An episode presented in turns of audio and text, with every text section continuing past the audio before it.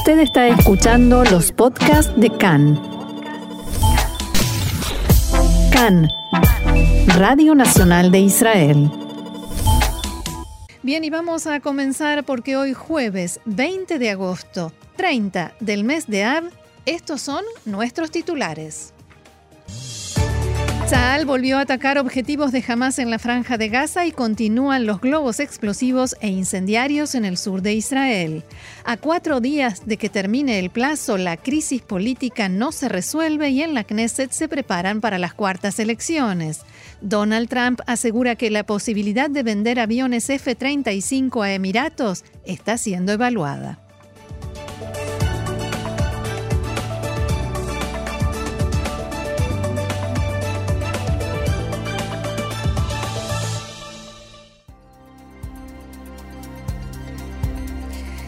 Vamos entonces al desarrollo de la información que comienza en el sur de Israel en respuesta a los 28 incendios provocados ayer en el sur del país por el incesante lanzamiento de globos incendiarios y explosivos desde la franja de Gaza.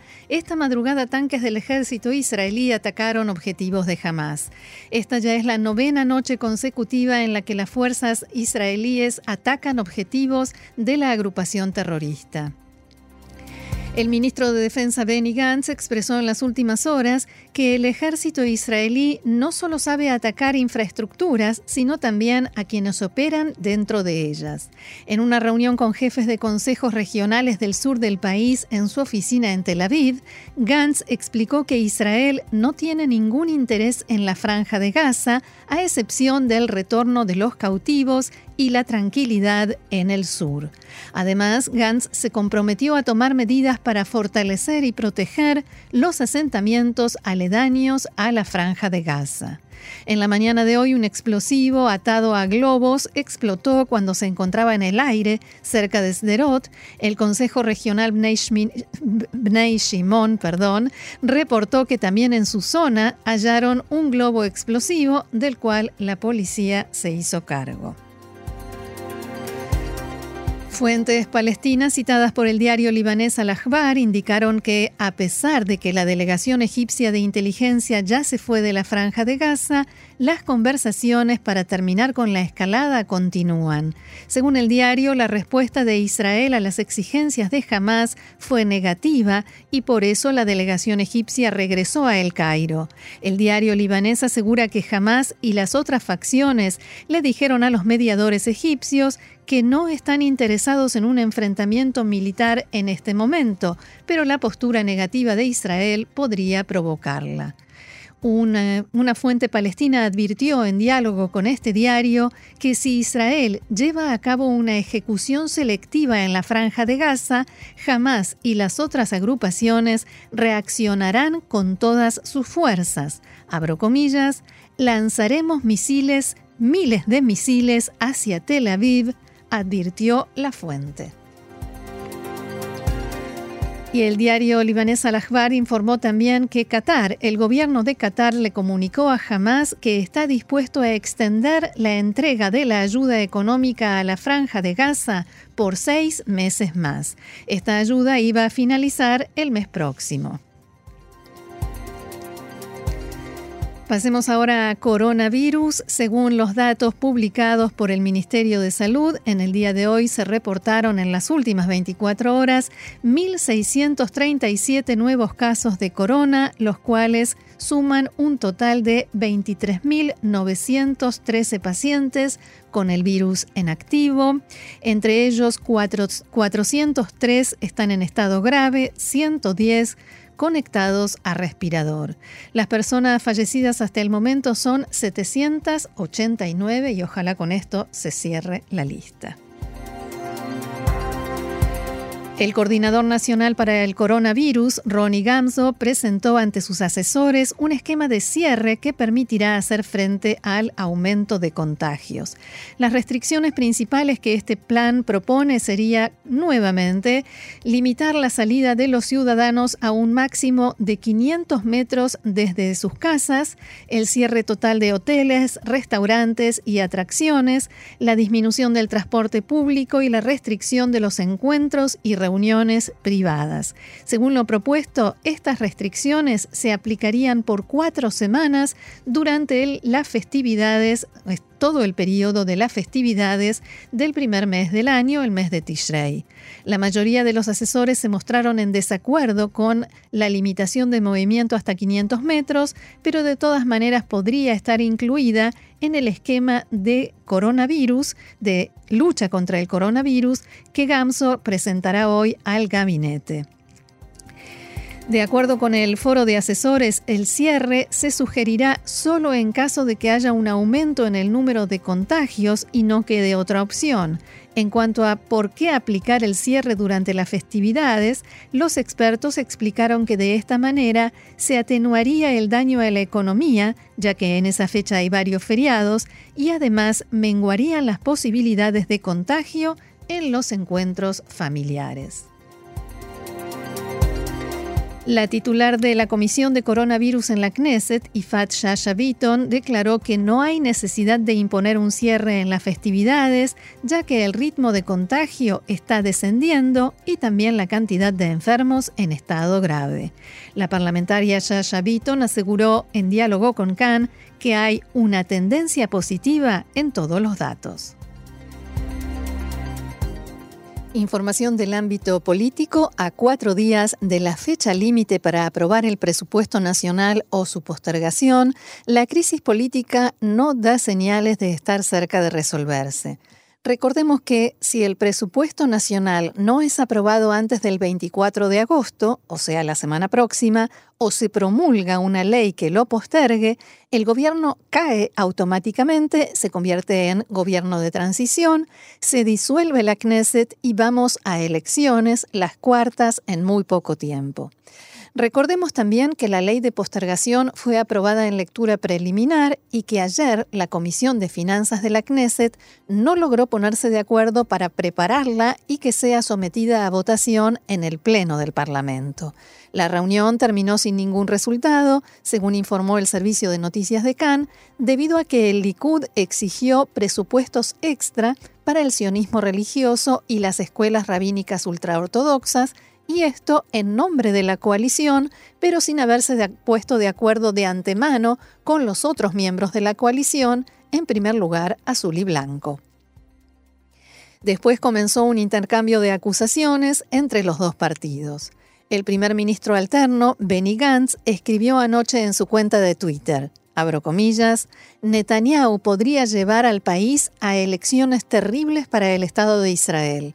A diferencia de los otros, nosotros no jugamos póker a cuenta de los ciudadanos israelíes. Respecto a la posibilidad de que Azul y Blanco finalmente ceda en cuanto al presupuesto nacional, Gantz escribió, yo no estoy aquí para resolver los problemas personales de nadie.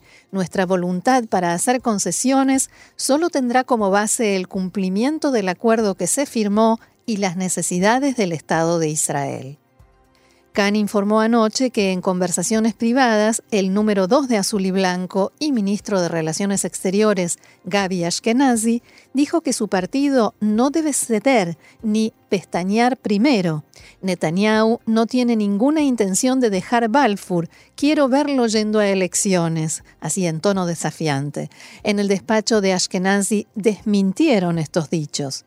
De todos modos, desde el Likud respondieron que Gaby Ashkenazi ya, ya empezó la campaña para las primarias de azul y blanco y está empujando con todas sus fuerzas hacia elecciones. Parece que, más que derrocar a Netanyahu, quiere derrocar a Gantz. Azul y Blanco debe dejar de hacer política y de trabar el presupuesto para que se pueda iniciar el, el ciclo lectivo a tiempo y permitir la continuidad del gobierno. Y entonces vino la reacción de Azul y Blanco abro comillas nuevamente, Netanyahu quiere elecciones por motivos personales. Todo lo, demás es ruido, frases huecas. En el Likud se olvidaron que hay un millón de desocupados. Sería mejor que Netanyahu saque a los ministros de los estudios de televisión y los haga volver a ocuparse del coronavirus. Desde el despacho de Gaby Ashkenazi publicaron un comunicado que decía, La amenaza de elecciones no es una amenaza contra azul y blanco, sino contra un millón de desempleados. Llevar a nueve millones de ciudadanos a elecciones es un atentado económico, social y sanitario y la gente no perdonará a quien lo haga. Mientras tanto, en la Comisión de Finanzas decidieron que volverán a intentarlo el domingo. En azul y blanco dicen que el domingo volverán a presentar la ley en su forma original, sin los presupuestos agregados para el sionismo religioso y los ultraortodoxos, y habrá que ver qué hacen en el Likud. Si no la apoyan, como decíamos, estarán anunciando las próximas elecciones.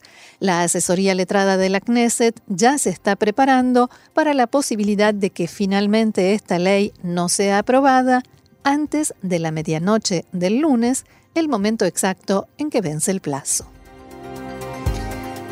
En medio de esta situación, en la mañana de hoy se pudo saber que el Likud le ofrece ahora a Azul y Blanco una nueva propuesta respecto del presupuesto, pasar por alto el presupuesto 2020 y trabajar directamente en el de 2021.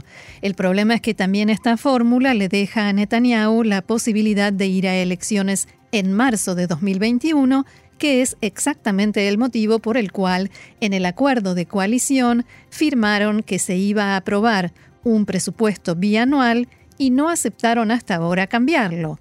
Todo parece indicar que en azul y blanco se van a oponer también a esta propuesta y que mantendrán la postura de que hay que centrarse en tratar de aprobar la ley que postergue la aprobación del presupuesto al menos por 100 días más. Y serán al menos 100 días sin que escuchemos hablar, no mucho, de convocatoria a elecciones. Otro asunto, el acuerdo entre Israel y Emiratos Árabes Unidos. El primer ministro Benjamin Netanyahu declaró este mediodía que ya es tiempo de paz a cambio de paz y no de paz a cambio de lágrimas. El primer ministro aseguró en un mensaje en su cuenta de Twitter que la doctrina de la izquierda de paz a cambio de territorios, de atentados o de misiles fracasó. Abro comillas, continuaremos haciendo historia y seguiremos adelante con el desarrollo político regional y económico sin evacuar judíos de sus hogares.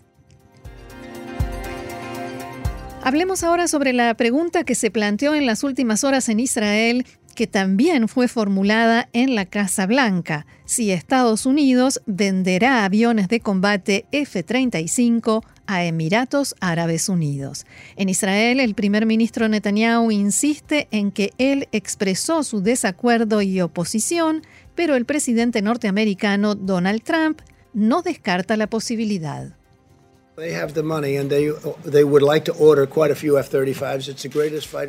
Tienen el dinero para pagar y ellos quieren comprar varios aviones F-35, el mejor avión de combate del mundo. Ellos quieren comprar aviones F-35, se está evaluando, veremos qué sucede.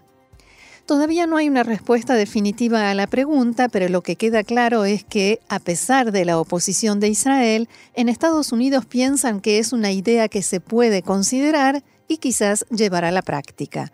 En conferencia de prensa, Trump elogió a Emiratos por el acuerdo con Israel y consideró que otros países seguirán sus pasos y normalizarán las relaciones con Israel y dijo que Arabia Saudita podría ser uno de esos países.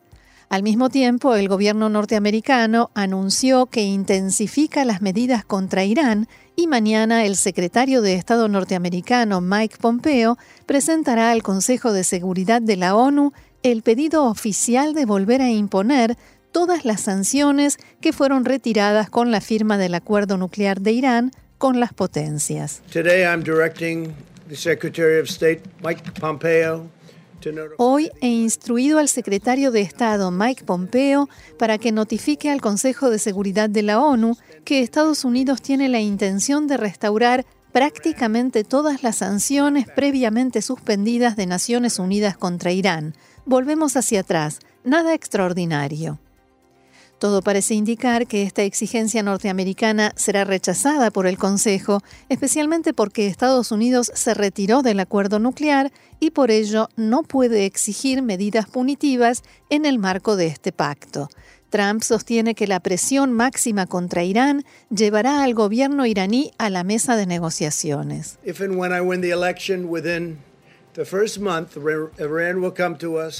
Si gano y cuando gane las elecciones, en un mes vendrá Irán a pedirnos firmar un nuevo acuerdo, tan rápido, porque su situación es tan difícil y ese acuerdo, o sea, el acuerdo nuclear, fue un desastre.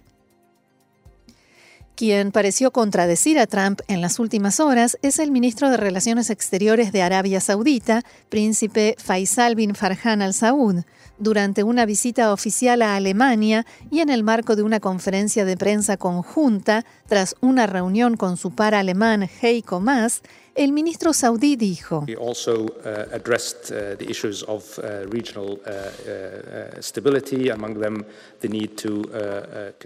También abordamos los temas de estabilidad regional, entre ellos la necesidad de seguir trabajando juntos para encontrar formas de estabilizar la región entre los que hablamos sobre el proceso de paz.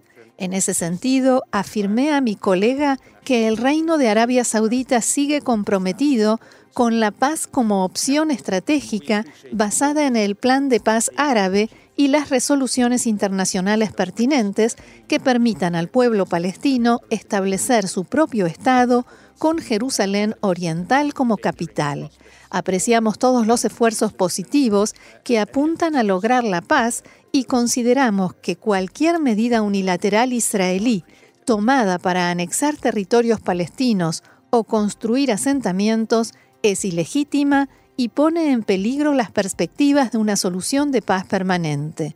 Todos los esfuerzos por suspender esas medidas unilaterales son apreciados. Y cuando el príncipe Faisal bin Farhan al Saud habla del plan de paz, mm, del plan árabe de paz, se refiere a esta propuesta de la Liga Árabe eh, por la cual o en virtud de la cual los países árabes normalizarán las relaciones con Israel una vez que Israel firme la paz con los palestinos y no al revés como está sucediendo ahora con Emiratos Árabes Unidos. Volviendo precisamente a la normalización de relaciones entre Israel y Emiratos, en la tarde de ayer, en la franja de Gaza, centenares de palestinos realizaron una marcha de protesta contra este acuerdo. No a la normalización se escuchaba entre otras consignas. La manifestación fue organizada por Hamas y los participantes quemaron banderas de Israel y de Estados Unidos, como así también pósters con las fotografías del primer ministro Netanyahu y del presidente norteamericano Donald Trump. Uno de los líderes de Hamas, Jalil al-Haya, decía: Hacemos un llamado al fin de la serie de actos de normalización por parte de quien sea, estados o entidades, porque la normalización con la ocupación nos perjudica y no nos sirve. Por el contrario, sirve y promueve la ocupación en sus proyectos que apuntan contra Palestina y contra toda la región. Información local triste, horrorosa, tremenda, todos los adjetivos calificativos se quedarán cortos porque una adolescente de 16 años denunció ayer haber sido violada por más de 30 hombres en un hotel en Eilat. La denuncia llegó a los medios y a las redes sociales y provocó una tormenta de indignación y repudio. Algunas de esas reacciones, el parlamentario Yair Lapid, líder de la oposición, calificó el hecho de simplemente inconcebible. La ministra de Igualdad Social, Orly Levy Abicasis, escribió en su cuenta de Twitter un hecho horroroso que me ha quitado el sueño por el daño físico y sobre todo psicológico que le han causado, que tantos hombres hayan cometido este crimen sin que uno solo detuviera este horror es un certificado de pobreza educativa y social. También la parlamentaria Ayelet Shaked decía que se requiere un tratamiento real y profundo en los valores del sistema educativo. Ayman Ode, líder de la lista árabe unida, escribió, El corazón está con esta, esta adolescente y la sangre hierve sobre esta realidad en la que la pérdida de la humanidad no provoca el grito de los ministros del gobierno. Este silencio pone en peligro a cada mujer en las calles de Israel y a toda la sociedad. El primer ministro Netanyahu manifestó que él y su esposa Sara están horrorizados por este caso, abro comillas, es un crimen de lesa humanidad digno de todo repudio y por el cual se debe hacer justicia con los responsables, escribió Netanyahu en sus redes sociales. Por el momento solo fueron arrestados dos sospechosos por este delito. La policía informó que ha designado a un equipo especial para la investigación y se espera que haya nuevas detenciones. Bien, en estos últimos minutos que nos quedan de programa actualizamos información. Hace instantes un globo incendiario cayó en el patio de una casa en el kibbutz Nir Am, en la zona aledaña a la franja de Gaza. En el lugar se produjo un incendio y afortunadamente no hubo heridos. También hubo un incendio en la zona de las vías del tren frente al kibbutz Erez. El fuego fue apagado y tampoco allí hubo heridos. Otro asunto, en un acuerdo entre los Ministerios de Justicia y Bienestar Social se acaba de establecer que la ley por la cual los jardines de infantes serán vigilados con cámaras de seguridad entrará en vigencia en forma inmediata. Ello para aumentar la disuasión contra el fenómeno de la violencia hacia los niños, un tema del que hemos hablado y sobre el cual hemos informado esta semana. Volvemos al tremendo caso eh, registrado en la ciudad de Eilat. El juzgado de paz de Ashkelon extendió por cinco días la prisión preventiva de uno de los sospechosos de la violación de una adolescente de 16 años en un hotel en Eilat. La víctima había presentado la denuncia de que al menos 30 hombres la violaron. Esta denuncia, decía, fue presentada en una comisaría en Ashkelon. Información internacional, Irán acaba de dar a conocer que tomó control de una embarcación de Emiratos Árabes Unidos que, según dijo, había invadido su espacio marítimo el lunes y arrestó a toda la tripulación. Esta información fue difundida en un comunicado del Ministerio de Relaciones Exteriores en Teherán, que explicó que ello se debió a un incidente previo en el que dos pescadores iraníes resultaron muertos por disparos de efectivos de la Guardia Costera de Emiratos Árabes Unidos.